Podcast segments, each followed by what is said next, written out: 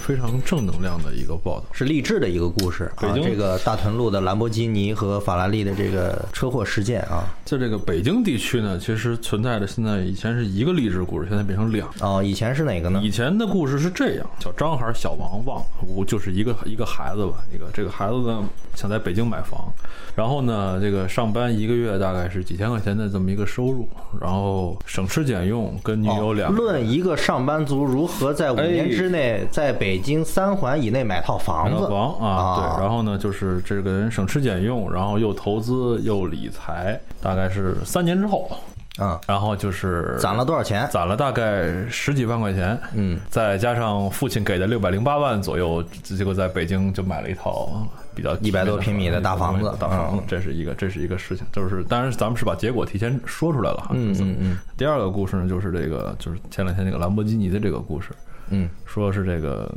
咱咱要是要是不撞车，咱还还咱可能还不知道这个事儿。对，其实兰博基尼这件事儿给了我们几个启示哈，那就是无业游民，嗯，从此不再是弱势群体，而是某些富豪的符号和象征，这是第一个启示。第二个启示呢，就是股市无风险，嗯是吧？豪车随便捡。嗯，第三个启示，父母在子女出世的时候，智商普遍都降低了，圆不过来了。嗯，这是我觉得给的三个启示。当然，还有一个启示，说起来很悲哀，就是咱们这种天天朝九晚五的上班族，我们连无业都不如。其实这个案子牵扯其中呢，有一个在二零一一年刚颁布不久的一个叫危险驾驶罪，车辆啊追逐禁驶或者是醉酒驾驶都可以定性为危险驾驶罪。可是危险驾驶罪，说实话，现在网上或者是一些新闻媒体讨论更多的是危险驾驶罪的量刑标准，还有就是它的量刑的这个尺度和这个程度太轻了，所以才导致了有这么多呃宁可是冒险我也要去飙车，我也要去醉酒的这种事件的发生，因为它最多的只是一到六个月的拘役或者是罚金，这个说实话跟国外的相比，它的这个处罚力度确实是不够的，所以现在有很多的人在讨论为什么会出现这样那样的情况，就是因为咱们国家可能某些法律的这个量刑的这个程度、处罚的这个力度不够大，所以导致了这些人愿意去冒险，愿意去以身试法。但这个事情其实你看，就是事情发酵到现在哈，好像很多人几乎对这个就是赛车这件事，当然姑且它不不一定，也没说它是赛车，对于车辆本身这个事倒没什么太大关注，而反而其实关注到他们就是背后的事情。我觉得很多人就是其实你要这么想，都愿意挖背后的事儿，都觉得一个无业怎么会哎，但是你能买得奇怪，就是兰如果博基尼？如果是一个人有一辆豪车，我觉得你觉得这个事儿奇怪吗？就为什么要就是这还一定要知道他是谁，还要他要起底，还要怎么怎么着我？觉得就是说，这也是也事物发展一规律吧。就是说，因为中国确实这几年新富新贵比较多，就我们所说的暴发户嘛。豪嘛，是吧？嗯这这样各种出了出了一批这样的人，然后我们在这个通往财富的路上呢，还不知道就是说这么多钱怎么花，嗯，所以就是豪豪车对于我们来说，好像就是说关注度依然可以排在那个很高的位置，对吧？花钱很高可能的位置，这个已经没落的。资本主义国家，这个豪车呢就看不上这些东西啊就就就显得好像没有倒倒没有那么关注了，对吧？因为我我印象里，我有一个同学当年在那个英国读书，嗯，后来他跟我说，他说他有一天看到他房东的车，吓了他一跳。我说怎么了？他一看是一辆阿斯顿马丁，嗯，啊，房东也是先富起来的这一批人。他因为他也没觉得他怎么样，你知道吗？嗯嗯嗯就是一个很很普通的一个，就是就反正挺普通的。嗯，然后那个结果那天看到他们家车了，因为因为在咱们印象里，阿斯顿马丁起码是那个零零七那样的人开着的哈。对，对，豪车范畴嘛，咱结们都其实房东也是在这个 M 六 在在 M 几工作那就。那倒不清楚了啊。嗯但就是好像就不算什么事儿。但在我们这儿，你要是看到一辆豪车，好像还是会引不少人那个驻足观看的，对吧？嗯，所以就是这这题目一出嘛，这新闻标题一出呢，还是关注度挺高，对。也愿意去挖背后的故事。但是关注度还有一个问题啊，就是《速度与激情七》的上映，啊，对。因为它正好正好哎，贴合真是，这是不是为为他们的营销啊？为他们那营销也挺下本挺下本儿啊，因为它是在《速度与激情七》的前两个小时就公映的前两个小时，因为飙车嘛，咱们都知道。呃，身边的朋友也问过，大屯路那条隧道啊是非常适合飙车的，就是住在附近的朋友也跟我说过，说是那儿第一个那个隧道基本上到了晚上十一点左右的时候是没有什么车的，这是第一条。第第二条为什么选择在隧道里呢？隧道里有回声。嗯嗯，啊，哎，咱们都愿意听那种引擎马达发动的那种，哎，那种感觉啊，那种带来没刺激。准那。两个年轻人也是受《速度与激情》的这个启发和这个，很有可能哎看了预告片之后就就无。法自拔了啊！而且是不是就是说，在北京也有这种隐匿的这种那个隐秘的这种，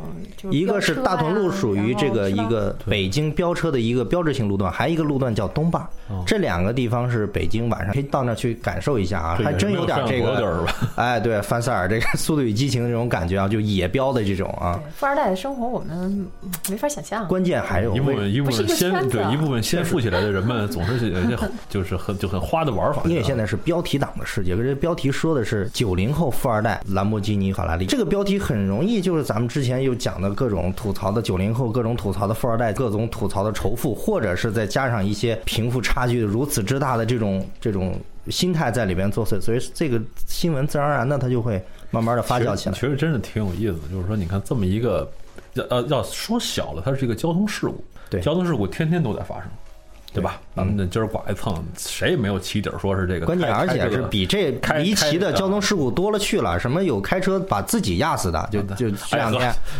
就是就是有这样的种事儿多的是，对。对，但是像你说的这个这豪车的这个飙车事件，确实这两天一直在发酵。但结果，结果你说这个事儿，好家伙，从头一头先是两辆车，然后从车告车主，车主先是开始车主他爸他妈，嗯，然后又开始谈到如何创业，嗯，然后怎么挣钱，嗯，我觉得这个已经是一个很大的一个命题了。包括前两天你说他说说是这个这个家里这个咱就说他这个父亲说是这个呃非官即商，反正就是那套话，什么都是都是嗯炒股挣来，是一前两天一说是看这个孩子自己炒股挣来的、炒股挣啊，来的，结果呢，现在又说起底儿这个孩子呢又是微商，呃，做微商的人又非常高兴啊，这这这两天微商的这个朋友圈天天都在刷，会有这样的励志的这个事情，我操，我关键是微信，微信在兴起才多少年的时间，它可以啊，不在管，那这个它的发展速度你，你你是无法估量的呀。所以就让微商这批人，就我也不知道是真激动还是假激动，反正就觉得自己我操，感觉是站在一个很高的，意思说我没两年我其实也能有这样的东西啊。这个这又又又它的影响又又又带了一批，你非常奇怪嘛，这是。还有说里面是一个谁是一个打台球的，打台球的什么什么在在国内又是一个这个是这个，是然后又说又又有人说呀，我也应该送孩子打台球什么的，就就又开始，你说这个 把丁俊晖、潘晓婷都拉出来了，啊说丁俊晖、潘晓婷的师弟啊啊，这个孩子是一个呃从小的是一个台球神童，然后呢就拿出来各种开始洗白，我就说这个事件其实它就是它挺有典型性的，后续发酵出来的这些东西，其实恰恰就是现在中国的一个。一个特别写实的这么一个嗯反应，你不觉得吗？就是说，呃，老一辈的人啊，他觉得财富的积累可能是十几年、几十年，你知道吗？可能是几代人努力达成那样一个结果。那现在呢，就是说你整个经济在转型，就我们的实体经济，实际上现在大家也都承认，实体经济其实并不是特别好，就整个状况，就是说要新常态嘛，对吧？但是就是虚拟经济造就出了新富、新贵出来，而且这种造富的速度非常之快。你想是不是？就像你刚才说的，微信才出来几年，那这样的人他靠靠着微商，他就我们就觉得啊，他他居然能买那么一辆豪车，凭什么呀？但也许这就是新常态呢，你知道吗？就是说这个社会在转变，就是可能我们的心态也要变一下。就过去你总觉得富二代是个贬义词，富二代这些人都是就是钱都是不明来路的，然后呢，这些人都是一夜暴富，然后他们不知道要怎么过，要怎么活。但你换个角度想，他就是一夜暴富了。人家也没有说我非法所得，对吗？他说，如果他真是说微商啊，但是说现在微商因为也属于一个在发展的这么一个阶段，就是它当中一定也有很多问题，不规范的存在什么欺诈、什么虚假宣传这些，形态很多这些太多了，对对是不是？但是就是说这些东西将来可能真的也要常态化，就造富的速度是是你无法想象的。你你放眼世界的话，其实也这样。扎克伯格他才多年轻啊，对吗？他他已经身居就是。这个世界级的这个富豪的这这包括咱们的这个张朝阳也是八零后嘛，对对，对？因为你过去工业时代都是靠这种虚拟的就就真的说你真的得踏踏实苦干是怎么样的？因为现在什么马云呀、马化腾啊，他们这些人的那个子女还没有浮出水面呢，对吧？嗯但我们身边的这些，你你也不能说就好像跟我们所说的富二代，因为他自己说我不是富二代，那也就是说我们对富二代有一个相对来说大家认可的一个概念。但这样的人他不算富二代，但你说他有钱没钱，他也有钱。就像你说的，他玩跑，他玩豪车，他打台。台球，它哪个是我们普通人就是随随便便就能去玩的东西呢？打打打台球还是打的这个？打台球，但是他打的是职业化台球，你别忘了，他跟什么大师级的世界级大师去拜师，你能你有这条件吗？没有吧？街边你就经常还输钱呢，嗯。他不是街边打野球啊。我知道你们家那地方是怎么回事了。那我的意思就是说呢，他这个尘归尘，土归土，就是说他他本身是一个交交通事故，对吧？交通事故，然后他可能触及了相关的法律，然后他要按按法律程序去处理。其实这事儿没什么，挺司空见惯的。而且我觉得以后我们身边这样的新闻可能会越来越多。今儿这儿飙车，那儿飙车，可能就是完全一夜暴富的人，或者很短时间内就积累起一定财富的人会越来越多。所以这样的事情也会越来越多。因为就是说，这这个时代它已经进入这么一个这么一个快速化发展的一个节奏，进入这样一个节奏了，你知道吗？所以就是说，我们的心态可能相对来说你得放平和点儿。我们的心态还没有快速化接上。实际上就是想说的重点就是说，不要过分的关注于就是咱们现在关注这些经历上，嗯，更没必要就是在网上骂。我觉得你没没有必要说他怎么这钱来了。这这这都这都这都这个这这一点我同意啊，我也觉得就是作为这个这两个人来讲啊，都是九零后或者是都是一个飙车族，对于他们俩来讲，我觉得没有必要去深挖他们两个之间他们的背景或者他们的这个钱的来历。但是我这两天关注的这个观点就是，呃，你还是想关注怎么微商怎么能挣钱是吧？股市的问题是吧？微商的问题啊。有人也说了，你你炒股会买一辆绿色的车吗？啊，这些咱们都是调侃。这个这个太细了。对，调调侃就是说这次通过那个。总理的那个讲话啊，就是说他也透露出这样的信息，就是说中国要发展资本市场，嗯，就是是吧？我们要推动这种原来就是说我们的关注点可能是就实体经济啊，实体经济对对。但你现在其实已经进入虚拟经济的时代了嘛，对吧？因为现在首富都是虚拟经济中国现在也算是世界经济的领头羊了，嗯，对，嗯，对吧？那所以就是说新常态，真的，大家心态也得进入一个新的这么一个就是心态，大家心态的更新速度也要跟得上这个财富积累的更新速度。实际上，你想，你看美国电影。早早年啊，看美国电影，什么他那个什么什么湾区富人聚集的地方，那学校里头出来就是一个什么暴发暴发户的蛾子啊之类的，对吧？开着个豪车上学也挺正常的，就就就我们要习惯这样的，因为因为这样的事儿会越来越多。嗯，就这几年是你心态转变的几年，你要是还如果是还要都是还是抱着以前的那种心态，其实你会过得非常难受。对我们说仇富啊，一定是仇那些为富不仁的人。对，你觉得吗？就是一个是说他的财富来路不明，是吧？他不，他这钱不不是那个好赚的，嗯，对吧？再一个就是说他他有钱了之后呢，他不做仁义的事儿，他做那些缺德的事儿。我们愁的是这样的富。咱们咱们咱们还是回到咱们还是回到这个飙车的这个事情上来讲啊。首先，我觉得。飙车在中国是违法的行为。你作为一个，哪怕你是通过正常渠道积累财富、变得富有的一个人或者一个个体来讲，如果你想追逐的那种竞技的那种快感，你可以完全去赛道。你不可以在公路上进行违法的行为来展示你自己，来追求你自己的。是不是在很多国家飙车都是违法的呀？都是包括《速度与激情》里演的，他们那飙车都是非法飙车。他们也可能就是因为 实在没法飙，是吧？才在拍电影里边过过瘾。啊，因为前段时间还报过一个，就是这个香港的一帮人啊，二十多辆车到深圳来飙车。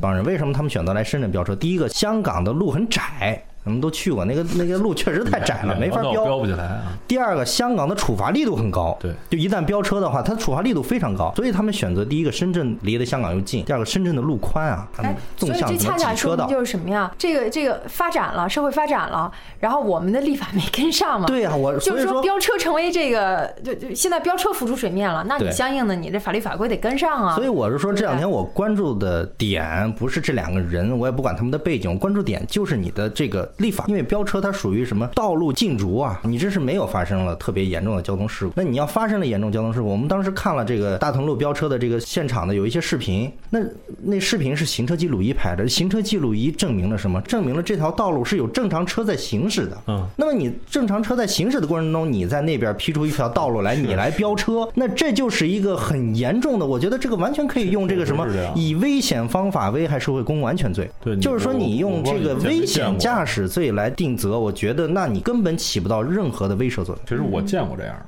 就当然没不是飙，就是有人就是开车的爱窜的那种，其实是非常危险。嗯，你包括像他这，如果真是行车记录仪，确实也是看见。那你说这自己开着车，旁边嗖嗖都过俩这玩意儿，确实是挺挺挺那啥。而且我们知道隧道啊，它是风口，它是风口，它里边经常很多气流的这个平衡，所以这里哎面非常容易发生这种交通事故。等会儿它还是不是有一个？我记得它有又有一个辩解的说法，是前面因为有水，他们不敢过。这个说话我也看见了啊，因为那个你要看了这个行车记录仪拍的视频，你就可以很清楚的看到，他们不是不敢过，嗯，他们就是在那玩儿。一辆车应该是这个，我忘了是哪辆车在前，哪辆车在后，两个是对顶，完全是两个为了展展示自我的这这种感觉啊，竞速的这种感觉，两个车在对顶。当时说了啊，这个他也说了，说是有水，可能车辆打滑，但是在他撞击这个墙壁的那个位置，离这滩水的距离大概有好几百米，那一定是过了水之后很长时间才发生这样的情况。所以说，我这还是非常危险。对，那我因为觉得就是飙车是一个很违法的行为，所以我说，不管你的财富是正常积累得到的，你也不应该做违法的事哎，。所以我倒是觉得，就是说，我们可以在这个环节多多多一个环节啊，就是说这些买豪车的人，比如就就就比如说这种跑车啊这一类的人，就是。你你你你买这个车之后呢，就是可不可以强制的或者怎么样，要求他们就是要额外多上一节课？就你这个跑车，你到底应该怎么开？你应该怎么玩儿？你知道吗？就我觉得其实这是一种文化啊。警警局先配好了好警车，没文化真可警车怕追不上，我跟你讲。你知道吗？没文化真可怕，就是咱处于一种没文化的这么一个阶段。对，不怕你不会，就怕你不知道你不就会。有跑车不意味着说你有跑车文化，对吗？嗯。就说我有了跑车之后，我到底应该怎么开，怎么玩儿？没人教我，你非得上二环，你非得上环线上去捣乱，去扰乱公共交通，这就有问题，是吧？所以你说这样的人是不是应该教？你有钱自己在家建一环线。咱们咱们咱们这个又给牵扯出一个人物来啊，叫二环十三郎，我不知道你们有没有有啊，陈震是吧？二环十三郎曾经在二环三十二公里的这个二环路上啊，花了十三分钟跑完的全程啊。当时有人测算，他每分钟要超大概两百辆车。啊，对，他是几乎是不点刹车的，直接就是超。然后这个事件一发生之后，很多媒体记者就采访他了啊，就说你怎么看待这个事件啊？他说自承认自己当初作为这个二环十三郎啊，是跑了这这一圈之后，承认自己当初是一年少无知的一种轻狂啊，是一种很无知的一种行为。但是你知道怎么回事？我跟你说，媒体去采访，他指定会怎么说哎。，是是是，但是我但是我实媒体就特别讨厌，你说你还老去老去采访人家去，真是。不是这个事儿咱们说事儿要不然他能发酵吗？对不对？我就想发酵很大原因在于媒体，但是我觉得我很赞成他之后说的一句话，他说如果说你真的想追求这种竞速的感觉，速度给你带来这种极限，他说那个第一个就正常的交通行驶的道路太危险，第二个太 low 了啊，他说太 low 了，还是去赛道。你这样的话，你开多快，哎，这是一个合法的范围之内啊，你可以随便玩。我觉得这个就不错。你想啊，你既然这些人通过炒股、通过微商积累这么多财富，我不信你没有钱把自己的豪车开到赛道里面去竞速。所以我就觉得，那你为什么要选择一个非常公共的这么一个这个这个这个环境下做非常危险的行为他们需？要教育，就是他们有的人是真不知道，真不懂，对吧？这这钱多那个那那那啥呗，是吧？啊你知道吧嗯？这这是真需要教育跑车。文化，跑车文化，就是中国式的跑车文化。我们这个经济发展上去之后，这文文化建设是不能落后的，你知道吗？嗯这这这，你就看出这个重要性有。物质文明建设之后，这精神文明一定要一定要跟上。但是我觉得哈，你光教育没有用，我又想富明老人了，又爱我家了，又爱我对家了。，灵魂附体零零了。